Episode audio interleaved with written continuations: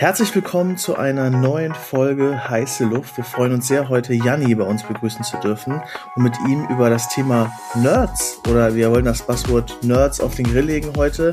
Ähm, es ist so, dass es ja wahrscheinlich jeder mit dem Begriff Nerd etwas anfangen kann. Ähm, ich glaube, dass ähm, Janni da eine ganz äh, spannende Definition hat und auch ähm, ja, wie soll ich sagen, das Thema Nerds und auch den Begriff äh, wahrscheinlich die letzten ähm, Jahre da auch stark geprägt hat. Und deshalb freuen wir uns heute mit dir, Jani, darüber ähm, sprechen zu dürfen. Und äh, an der Stelle erstmal herzlich willkommen. Ja, danke, dass ich hier sein darf. Zum Anfang spielen wir ja immer, damit man auch unsere Gäste so ein bisschen äh, besser kennenlernt, ähm, eine Runde Ketchup oder Mayo. Das ist einfach ein schneller Schlagabtausch, wo du einfach spontan, entweder nur mit ähm, dem jeweiligen Wort oder auch mit einer kleinen Erläuterung drauf antworten kannst. Mikro- oder Makro-Influencer? Mikro. PC oder Konsole? Äh, PC. Ich habe gar keine Konsole, lustigerweise. Okay. Office oder Homeoffice? Rot-Weiß würde ich sagen. Also beides. Wir haben eine drei, zwei Tage Woche. Allerdings äh, ist es jetzt äh, ja auch schwieriger geworden, so dass es wieder mehr Homeoffice sein wird. St. Pauli oder HSV? ah, da muss ich mich festlegen, ne? Ja. Äh, wahrscheinlich eher St. Pauli, weil unser Büro ist tatsächlich äh, 100 Meter entfernt vom, vom Millantor. Und ähm, nice. unsere Firma ist auch so ein bisschen geprägt äh, von dem Flair, was, was St. Pauli ausstrahlt. Es sind eher so die Underdogs, die aber auch eigentlich die cooleren sind. Wobei HSV ist schon okay, dass es die gibt. Ich gehe auch gerne ähm, da ins Stadion manchmal. Sehr gut. Offline oder Online-Events? Offline. TikTok, TikTok oder Twitch? Twitch. Mit TikTok habe ich noch nicht so richtig viel zu tun gehabt. Da bin ich äh, schon ein bisschen älter. Sehr gut. Gut, dann auch von meiner Seite nochmal herzlich willkommen. Sehr schön, dass du dabei bist.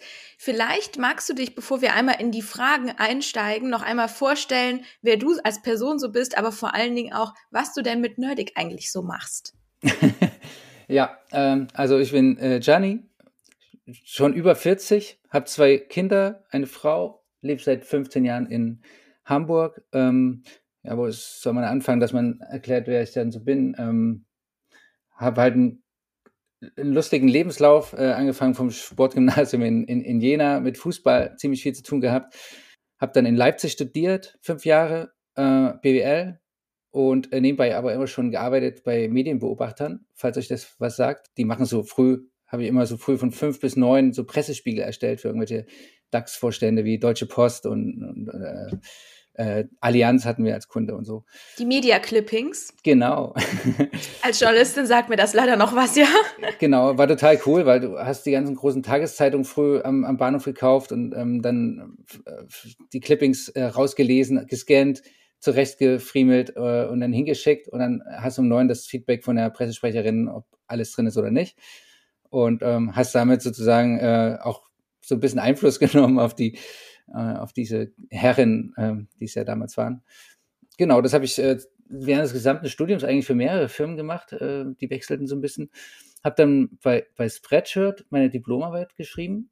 Falls Spreadshirt euch was sagt, das ist so ein äh, Merchandise, äh, angefangen von T-Shirt-Bedruckung individuell, ähm, ist aber eigentlich ein, ein, eine Firma, die so eine, so eine Art Plattform ist, die Shops zur Verfügung stellt mhm. und das im Prinzip letztlich produziert. Und ich bin da damals dazugekommen, da waren die gerade zu zehnt und hatten die Produktion auch gar nicht in-house. Ähm, das haben wir alles innerhalb von einem halben Jahr äh, aufgebaut, sozusagen. Die haben eine eigene Produktion hingesetzt. Ähm, und ich habe damals für, über dieses Micro-Merchandising, wie ich es genannt habe, äh, eine Diplomarbeit geschrieben. Und als Anekdote dazu, als ich die verteidigt habe, wollten wir, wollten wir sämtliche Dozenten ja nicht glauben, dass es überhaupt funktioniert. Hab dann irgendwie auch nur eine 3 bekommen, was ich total ätzend fand, weil ähm, das System ja total cool ist. Das ist ja sehr innovativ gewesen zu dieser Zeit. Und habe denen dann im Nachhinein äh, drei Monate später einen Zeitungsartikel geschickt, wo das, ähm, wo dieser Lukas Gadowski, der, der Gründer, sozusagen als Unternehmer des Jahres gekürt wurde. und insofern ähm, hat das schon gut funktioniert. War eine, eine spannende, ein spannendes halbes Jahr eigentlich nur. Genau. Danach bin ich ein Jahr im Ausland gewesen und ähm, bin dann zu einer Medienbeobachtung in Hamburg gewechselt, ähm, die mir dann eine Festanstellung geboten haben als Einstieg. Das war so ein bisschen der Grund, warum wir nach Hamburg gegangen sind, über zwei Elternzeiten. Und habe mich nach drei Jahren dann, ähm, 2010 war es, glaube ich, äh, nee, 2009, genau, zur Wirtschaftskrise, äh, das erste Mal selbstständig gemacht mit Stadtteilmagazin, ähm, also Print nochmal. Äh, so, sowas wie ein Wochenblatt, bloß in Hochglanz äh, monatlich einmal an die Haushalte verteilt. Da habe ich so zum ersten Mal auch gelernt, wie man so äh, ja eine Redaktion aufbaut, einen Vertrieb, äh, wie man das präsentieren muss und äh, so diese Vernetzung im Stadtteil hat uns ganz gut gefallen und das war dann auch so ein bisschen der Grund, warum wir in Hamburg geblieben sind, weil wir dann so viele Leute hier kennengelernt haben, ähm, dass es gar keinen Sinn mehr gemacht hat, zurückzugehen. Ja, und dann nach zwei Jahren haben wir aber festgestellt, dass eigentlich wollte ich ein Franchise-Modell draus machen, aber das war, das war nicht die Zeit für. Hat sich gerade so selbst getragen und ich hatte nicht so richtig das Potenzial gesehen und es war auch so ein bisschen riskant mit zwei Kindern irgendwie so ein so ein Drahtseilakt zu machen und habe dann ähm, genau bin als Sales Manager zur Ingame GmbH gekommen. Ähm, die haben mir so ein bisschen die Chance gegeben, da diese Branche überhaupt in die Branche zu wechseln, obwohl ich ja noch nicht mal Gamer bin, also nicht der klassische Core Gamer, sondern klar als Jugendlicher immer ein bisschen gezockt, aber dann eigentlich keine Zeit mehr gehabt, aber das, das Thema hat mich seitdem nicht mehr losgelassen. Ähm, habe der Ingame GmbH damals auch ein bisschen geholfen, dass, sie überhaupt überlebten. Das war dann so die Zeit 2010, wo dann so ganz viele Foren und Communities auch eingeknickt sind von Facebook und äh, äh von diesen ganzen Konsolidierungsgeschichten äh, in der Branche. Es sind ja entweder viele gekauft worden von, von Computec oder Ströer oder eben ja, pleite gegangen und Ingame GmbH, äh, der, der Geschäftsführer Per Schmidt, der hat mir damals die Chance gegeben und der hat äh, eine ähnliche Sichtweise auf, auf Arbeiten. Und zwar nicht Rendite getrieben, sondern äh, langfristig und dass man Spaß dabei hat und äh, davon leben muss. So, das waren so die drei drei Sachen, die habe ich jetzt immer noch in mir sozusagen. Und das fand ich toll und deswegen hat das gut gepasst. Und dann haben wir nach vier Jahren entschieden, dass wir die Firma zusammen weiterführen, äh, haben das dann InWave Media genannt. Und das war so die Zeit, wo wir dann zum Vermarkter geworden sind, äh, weil wir die eigenen Communities, die waren dann zwar immer noch groß, aber durch diese Adblock-Problematik und ähm, ja, diese anderen Einflüsse haben wir einfach diese Reichweite nicht mehr auf, auf die Strecke bekommen. Ähm, haben dann andere Communities, die uns angefragt haben, wie wir den vermarkten, ähm, aufgenommen. Und so ist das so ein bisschen entstanden. Im Prinzip das, was auch Nerdig jetzt macht, komme ich ja später vielleicht noch dazu, dass wir äh, ganz viele kleine Communities äh, bündeln zu einem großen Ganzen. Also wir haben, muss man sich vorstellen, wie, wir sind eine große Seite mit ganz vielen Unterseiten.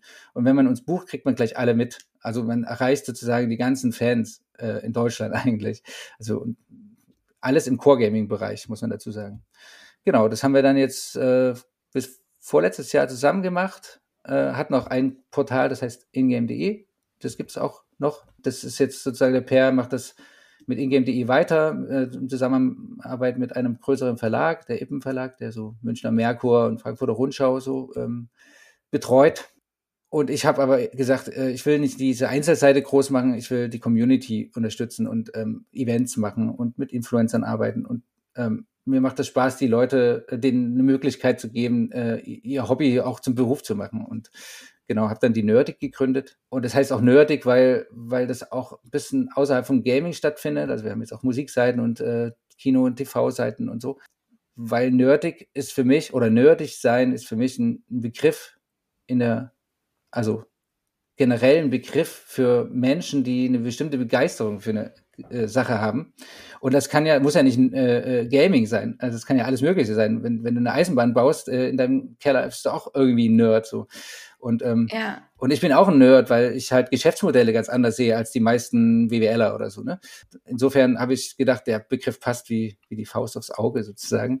Und wir hatten damals bei Ingame mal einen Slogan Nerdig by Nature so ein bisschen abgewandelt von Fettes Brot.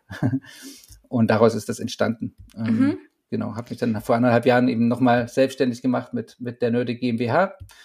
Und da sind wir jetzt zu sechst Festangestellte, beziehungsweise sehen wir uns ja selber nicht so als fest, wie das so klassisch ist, sondern ähm, ist das schon unser gemeinsames Projekt eigentlich, so vom, vom Styling her. Und äh, dazu kommt halt dieses riesen Netzwerk, was wir haben, wo viele auch mitarbeiten und auch redaktionell tätig sind und ähm, mit über Freelancer-Verträge und so weiter. Genau, das äh, ist das, was ich jetzt mache. Und ja. das soll noch ein bisschen länger bleiben.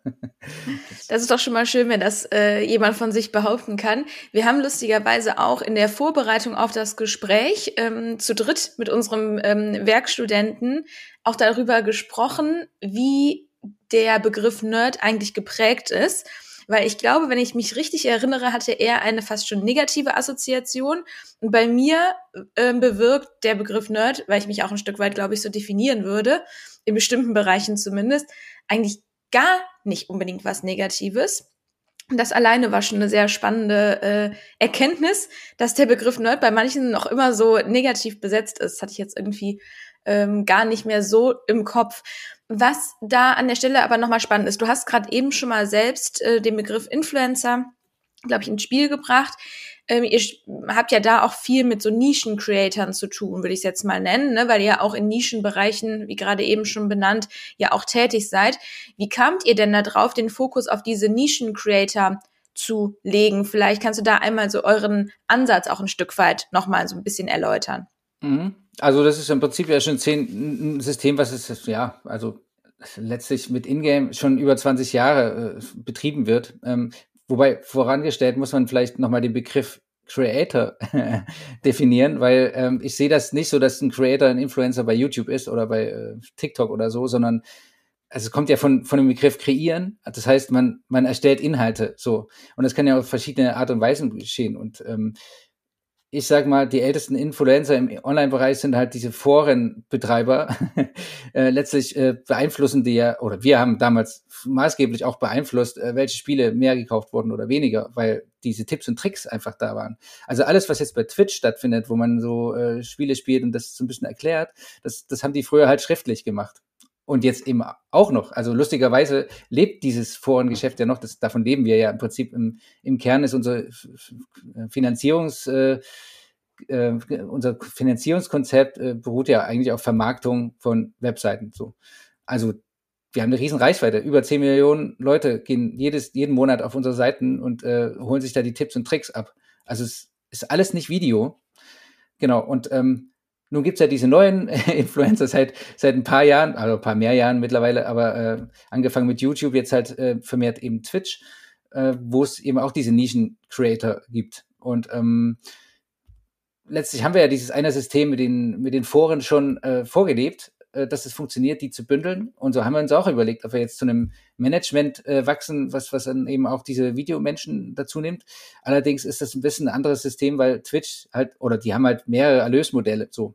Und dieses generelle Erlösmodell, was bei, bei Webseiten, ähm, oder nochmal ausgeholt, bei Webseiten ist es ja so, da hast du äh, diese programmatische, diese programmatische Vermarktung, die man eben ne, man stellt das technisch ein auf der Website und dann schließt man irgendwelche programmatischen Tools an und dann kommt, bietet die Werbung gegeneinander und das Beste gewinnt, also wie bei eBay. Und äh, so steigert man den Erlös auf der Website so. Und dann gibt's aber noch diesen Premium-Bereich. Äh, das heißt, äh, eine Agentur geht los und holt eine richtige Kampagne für, für irgendein bestimmtes Produkt oder ja, genau, für eine Firma, für Branding äh, ran und ähm, packt das dann zusammen mit dem Creator auf die Seite. Ist ein bisschen aufwendiger, aber bringt halt viel, viel mehr Geld so. Und bei diesen äh, Video, Twitch, YouTube, äh, in dieser Welt ist es halt so, dass wir da höchstens mit diesem Premium-Modell ähm, uns finanzieren könnten. Und da hast du halt das Henne-im-Ei-Problem, dass du entweder nur kleine Creator hast und kriegst keine Kampagne ran, weil die zu klein sind.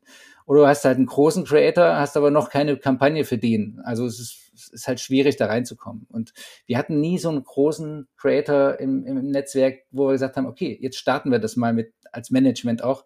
Und äh, der wird dir dann auch angefragt und über diese Anfragen kann man auch die kleineren Creator mitbedienen für diesen Premium-Bereich. Und alles, was dieses programmatisch bei Webseiten ist, ja, das verdienen die ja schon selbst. Also das, da brauchen die keine Agentur für an sich. Also die müssen das ja bei Twitch nur einmal einstellen und wenn sie groß genug sind, werden sie äh, Partner und dann, dann fließt das Geld auf deren Konto und dann habe ich als Agentur jetzt kein Grundrauschen jeden Monat. Und das ist ein Problem.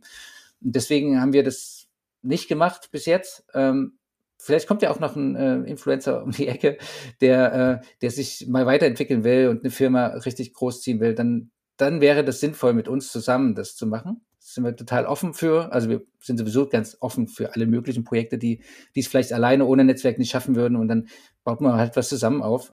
Da sind wir sehr, sehr offen vom Konzept her äh, als Firma. Genau. Und ähm, wir machen das jetzt so, dass wir diese Creator immer zu Aktionen hinzunehmen.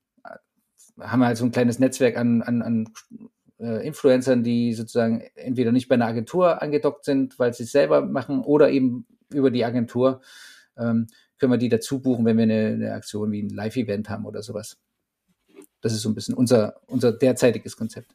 Ja, ich, was mir, das, mir, sind, mir äh, fallen da so zwei Fragen spontan ein. Also jetzt erste Frage, die ich hätte, wäre, das bedeutet, dass die Creator, mit denen ihr heute arbeitet, sind wahrscheinlich immer noch viele, die stark im redaktionell, schriftlich, textlichen sind. Das wäre so eine Frage, die ich hätte. Und die zweite Frage, die ich mir so stelle, ist, ähm, also das, was wir halt gerade extrem beobachten, ist halt das Thema Discord. Ja, auch ein Thema, mit dem sich Steffi und ich halt extrem stark beschäftigen. Und die Frage, die ich mir halt immer so stelle, ist, wird halt nicht so ein Discord so klassisch redaktionelles Geschäft oder Formate, Plattformen, Magazine, Digitalmagazine etc. pp. nicht auf Strecke schon irgendwie so ein bisschen disrupten können? Das wären so zwei Fragen, die mir jetzt äh, spontan dazu einfallen würden. Jetzt bin ich gerade bei Discord hängen geblieben. Ähm, das ist, das ist die zweite Frage. Kannst du auch, genau. kannst auch damit starten. Ich starte mal damit und dann kannst du die erste nochmal stellen. Yes. Äh, also das ist ja eine Koexistenz eigentlich. Ähm, während das Schriftliche immer weiter nachlesbar ist, wird es halt bei Discord schon ein bisschen schwierig, das immer nachzuverfolgen, weil da hat man ja doch ein paar mehr Channel da drin und äh, das ist dann eher eine Unterhaltung, als ähm, jetzt vielleicht eine Review-Strecke nachzulesen oder so. Äh, das ist schon mal qualitativ, also ist eigentlich komplett was anderes. Ne? Das eine ist halt so, ja, qualitativ tiefer und das andere ist eben Unterhaltung, so oder Austausch. Also im Prinzip die Fortführung von Social Media ja, also deswegen ist ja Facebook auch zum Beispiel äh, am struggeln, weil es halt solche Discords und Twitches gibt, wo man sich auch viel besser unterhalten kann oder viel galanter. Genau. Also da hatte ich schon eher Bedenken bei diesen Facebook-Gruppen tatsächlich, äh, dass man, dass die das so ein bisschen abgraben, haben sie aber nicht. Also nicht, äh, in meinem Gefühl zumindest nicht.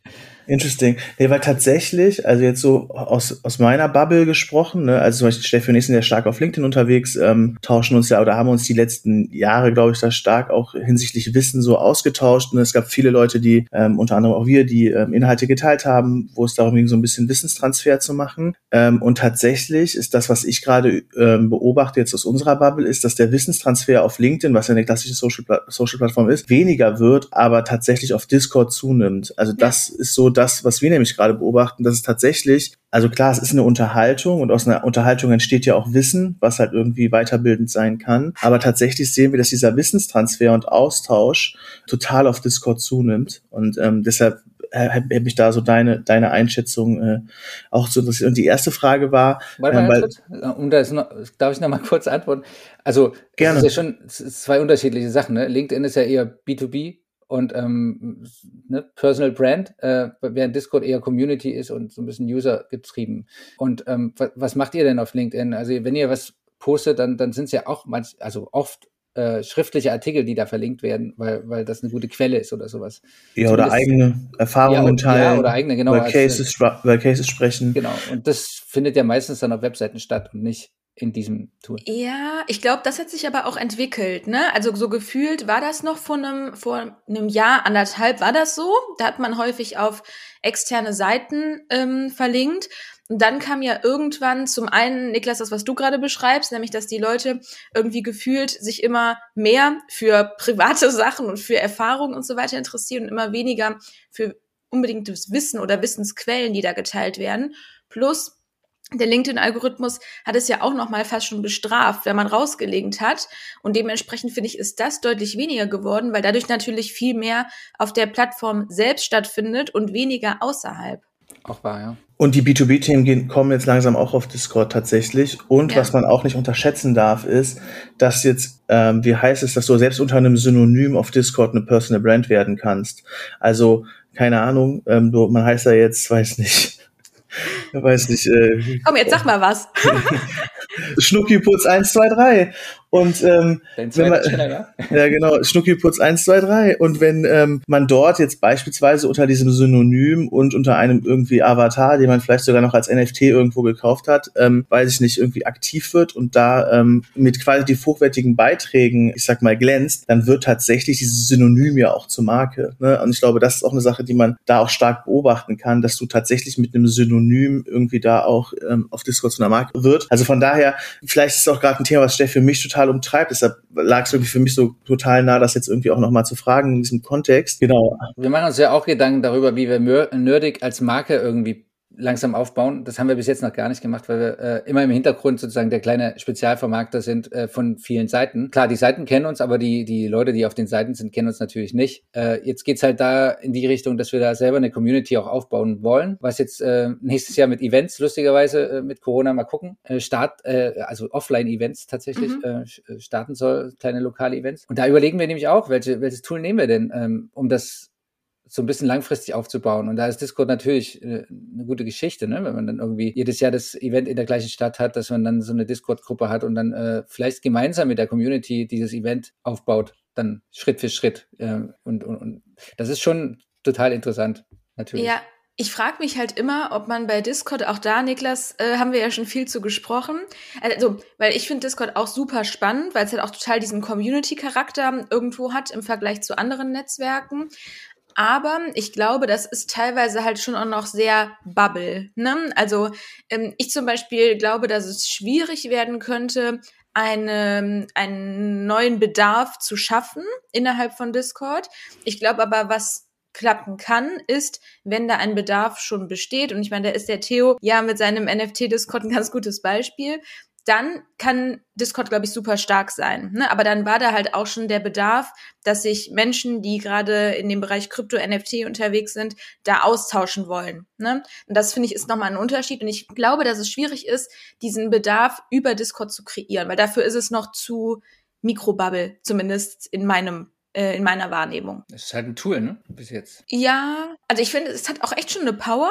So. Es ist, es ist halt auch kein Trendthema mehr, ne? Das ist, ähm, ist ja schon länger im Prinzip am Start, aber viele, also ihr jetzt und äh, ich ja auch äh, am Rande, kriegen das halt noch mit. Äh, viele Ältere oder so, die kennen das ja teilweise überhaupt noch gar nicht. Also ja. Also das ist äh, schon sehr, sehr, ja, aus dem Online getrieben irgendwo im Prinzip aus dem Gaming, ja. Ja, total. Ich finde, Gaming steht auch irgendwie immer, und ich meine, wir haben ja schon mal mit einem Gamer eine Folge aufgenommen bei Heiße Luft. Äh, ja. Da nochmal Shoutout an die Folge. Und mit da ging es mit dem Dennis, Dennis ne? Dennis genau. Gehlen von TechTV. Ah, ja. ja. Okay. Ja, genau. guter Mann. ja, definitiv. Äh, deswegen an der Stelle nochmal ein Shoutout an Dennis. Äh, wir werden dich in den Shownotes nochmal verlinken. Und da ging es ja auch sehr schnell darum, dass diese Gaming-Branche einfach eine total starke Qualität hat in der Community. Ne? Selbst wenn sie vielleicht für manchen da draußen, obwohl das sich mittlerweile ja auch geändert hat, nicht jetzt bei jedem schon angekommen ist, vor allen Dingen bei der äh, vielleicht etwas älteren Generation. Aber die Qualität ist halt wirklich krass, ne? Ob das bei Twitch ist oder auf anderen Plattformen. Ich glaube, die Qualität der Communities ist so ziemlich einzigartig. Ja, das ist im Prinzip ja auch der Vorteil an dieser Zielgruppe, ja. Das sage ich immer meinen Kunden. Das ist die beste Zielgruppe, die, die es eigentlich gibt für, für die meisten Produkte an sich. Ne? Ist äh, jung, meistens so kurz vorm Studium oder kurz vor, vor dem Arbeitseintritt. Es, es wird wahrscheinlich ähm, ein höheres Einkommen erzielen oder ist im Prinzip schon nachgewiesen, ja. Die Daten gibt's ja alle. Und die Qualität der Community, auch, auch gerade bei uns, das sehen wir ja an den Performances, ähm, die sind halt sehr loyal zu ihrer Seite, ne? Und die, die kriegen genau mit, was da, was da läuft. Und wenn wir da so eine Aktion fahren, dann, dann kriegen die auch schon mit, dass da Geld fließt. Aber die, die sind auch dankbar dafür, weil sie wissen, das unterstützt die Community wieder, ähm, wenn es sowas gibt. Und wenn das Produkt cool genug ist, dann ist es sowieso ganz cool. Ähm, ist schon dadurch, dass diese Tiefe, wie du sagst, diese Qualität da ist, äh, ist es halt schon eine sehr, sehr, sehr coole Community. Und es ist halt nicht irgendein Google-User, der da kommt auf eine Seite, sondern der ist halt auf der Seite und das ist so ein bisschen sein, sein, sein zweites Kinderzimmer. Ja? ja, total. Und bei Influencern ist es halt der Trust-Faktor, ne? Wenn so ein, so ein Twitcher dann, natürlich, den glaubt man ja viel mehr. Also, ja, ne, weil du vorhin meintest, Makro-Influencer, Mikro-Influencer oder was war die Unterscheidung? Ähm, natürlich bin ich immer für den Mikro-Influencer, weil der das viel authentischer macht. Der, der, der macht das aus Leidenschaft und nicht, der muss nicht auswählen, sagen wir mal so. Und äh, seine Leute sind halt viel loyaler noch dabei. Äh, da gibt's halt nicht diese Streuverluste, ne? Und wenn, wenn da so ein Kronk kommt oder so, dann muss es nicht zwingend äh, besser laufen als bei einem kleinen äh, Veni-Kraft oder sowas. Ähm, das ist halt das Spannende, dass man immer mal gucken muss, äh, für welches Produkt welcher äh, Influencer denn eigentlich ähm, geeignet ist. Ne? Ich glaube, das ist ja auch so eine Grundsatzdiskussion. Ich glaube, mir würden jetzt auch viele Gründe einfallen, warum vielleicht auch größere Creator spannend sind. Ich glaube, da könnte man noch mal, könnte man wahrscheinlich auch noch mal eine, eine separate Folge zu machen. Was mich noch mal interessiert, um auch noch mal so ein bisschen, wir haben ja so einen kleinen Discord-Ausflug gemacht. Ähm, was, was aber spannend war, war dieses, dieses Thema Community. Und ich glaube, was mich da noch mal interessieren würde, du hast es doch schon gesagt, irgendwie perspektivisch höheres Einkommen, total loyal etc. pp. Ähm, was, was mich noch mal interessieren würde aus deiner Perspektive wäre, ähm, wenn du jetzt über Gaming, die Community, die Creator und dieses Ökosystem ähm, halt nachdenkst, ähm, warum glaubst du, ist das für Marken halt so spannend? Ne? Also was haben Marken davon, quasi stärker in sich in der Gaming-Community zu positionieren und dort ihre Marke, ja, ich sag mal, zu platzieren. Ja, letztlich ist es ein bisschen vergleichbar mit, äh, was weiß ich, Sportsponsoring oder so. Es ist, es ist halt meistens ein emotionales Produkt, was wir, was wir da behandeln. Nehmen wir mal ein Beispiel, ähm, Diablo oder WoW, ja. Wenn, wenn da die Leute da zugucken äh, bei, bei so einem Streamer oder eben auf der Seite irgendwas lesen, dann lesen sie es aus äh, einer emotionalen Empfindung heraus, weil sie das Spiel halt zocken und genießen so. Und wenn da irgendwas platziert wird oder irgendwas gemacht wird damit, dann hat es ja dann einen viel größeren Effekt, als wenn das jetzt einfach random irgendwo einer, am Bahnhof äh, als Plakat hängt. Ne? Das ist nicht nur eine Einblendung, sondern das, das macht mehr mit den Leuten so. Und deswegen ist der Gaming-Bereich, also wenn ich es mal vergleiche, äh, Webseiten miteinander, ähm, ist der größte Teil an, ähm, an Budget fließt ja meistens in dieses programmatische Setting. Ne? Man will den User erreichen, egal wo. Hauptsache diesen einen User, so datengetrieben. Außer die Gaming-Publisher, die machen noch richtig Takeover, also so Site-Brandings und äh, geben sich Mühe, dass sie dann wirklich knallen, sozusagen. Und äh, so einen kleinen Hype erzeugen. Und das ist mit der Community natürlich viel besser zu machen. Und, so. und das, das ist zum Beispiel beim Film gibt, ist es auch noch teilweise so, aber da geht es zum Beispiel auch schon viel mehr in diese programmatische Schiene. Und dieser Unterschied, das, das zeigt ja schon, dass, dass die die Gaming-Community doch noch mal ein bisschen anders betrachten als jetzt nur mit datengetriebenen Tools. Du hast ja gerade eben das Thema, oder wir sprechen ja eigentlich die ganze Zeit auch über die Perspektive der Marken auf der Seite. Was würdest du, gibt es, würdest du sagen, da Bereiche, die Marken aber noch an Potenzialen liegen lassen, obwohl sie eigentlich super interessant wären? Mhm, gute Frage. das wäre mein Anspruch in der Podcast-Folge.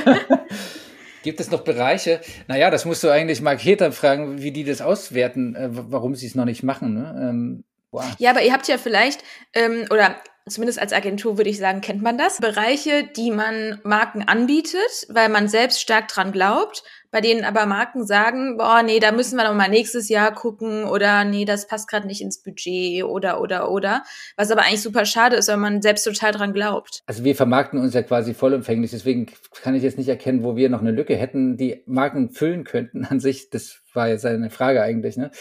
Es gibt aber Gründe, warum Marken eben nicht buchen oder warum die das Thema E-Sport zum Beispiel nicht ähm, in Fokus nehmen. Und das liegt ja meistens an den Menschen, die da in, in den Teams sind. Also ja, ich war mal in einem Business Club in Hamburg und da war der, äh, der Betreiber, der hat immer so einen Spruch, äh, Geschäfte werden zwischen Menschen gemacht.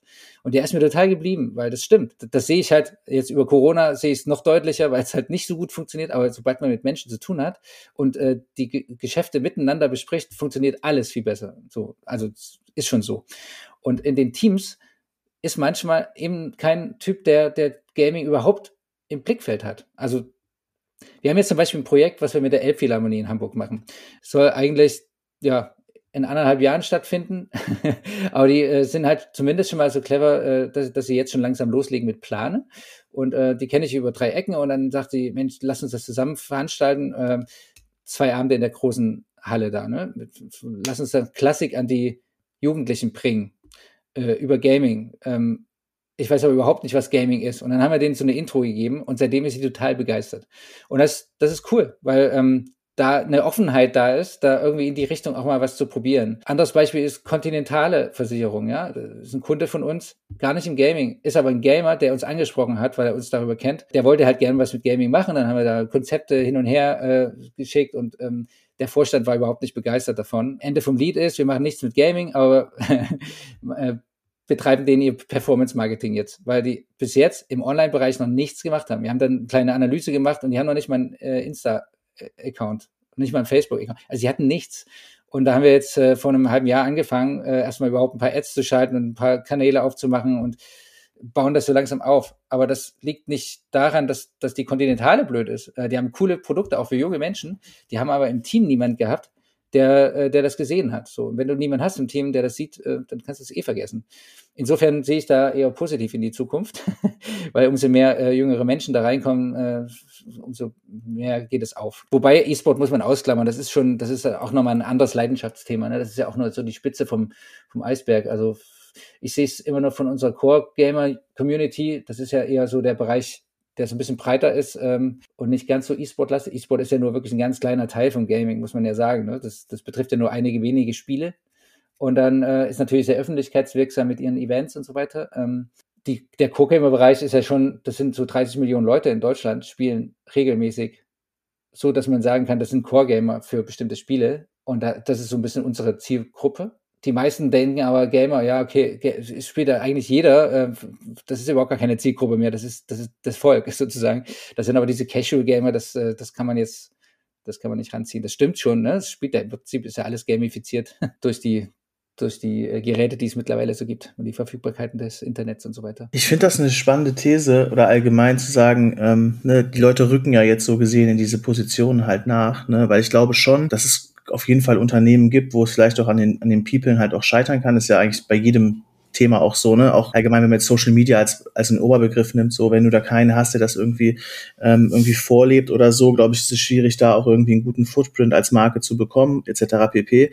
Deshalb finde ich das schon eine spannende These, zu sagen, dass eben zum Beispiel, ne, wenn jetzt junge Leute nachrücken, die heute vielleicht schon im Gaming sind, regelmäßig zocken, irgendwie studieren, dann irgendwie, keine Ahnung, einen Einstieg bei einer Marke oder einer Agentur schaffen oder so und dann stärker auch Gaming mitdenken, finde ich auch eine spannende These. Was wir uns auch so gefragt haben, ist jetzt ein in Zeiten von Corona, ne, jetzt glaube ich, gibt es ja gestern ja den neuen Beschluss, äh, wird ja wahrscheinlich auch wieder mehr Zeit zu Hause verbracht. Ähm, glaubst du, dass so Corona an der Stelle fürs Gaming auch oder für Gaming-Themen, weil Leute mehr Zeit zu Hause bringen, verbringen, mehr Zeit vielleicht auch zum Zocken haben, ähm, da auch irgendwie ein Katalysator dafür sein kann, dass Gaming relevanter wird? Oder was sind so aus deiner Perspektive neben People noch so Faktoren, die, ich sag mal, Gaming vielleicht in Zukunft stärker Richtung ähm, Mass-Market oder stärker in das äh, Interesse der Marken spielt. Mhm. Also Corona ist schon krass, klar. Man verbringt viel mehr Zeit zu Hause und äh, an Zocken, wobei das mittlerweile auch schon ein bisschen Überdruss ist, habe ich zumindest das Gefühl im Umkreis ähm, von, von, den Leuten, die ich so kenne. Also Corona hat,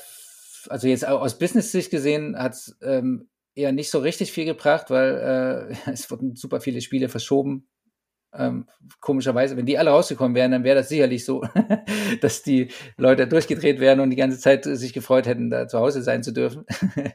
ähm, aber es kam halt echt wenig raus in der Zeit. Und äh, auch Hardware gab es eigentlich nicht, weil diese Zulieferungen nicht funktioniert haben. Ne? Das ist äh, echt kritisch gewesen, auch für uns. Ne? Wir haben keine einzige Hardware-Kampagne gekriegt in der Zeit, weil es gab halt einfach keinen Lagerbestand mehr. Oder Halbleiterproblematik ist ja, wahrscheinlich auch ein großes Thema, ja. Genau, dann gab es keine Events. Ja? Also wir, wir unterstützen zum Beispiel ein kleines Event in Salzburg äh, an der Uni da äh, oder an der Fachhochschule, äh, Lootcat heißt das die hatten das äh, seit fünf Jahren offline da mit 300 Leuten gefeiert und das war richtig cool. Wir haben da immer so die Sponsoren hingeschafft, so Fritz Cola zum Beispiel oder Razer hat letztens gesponsert.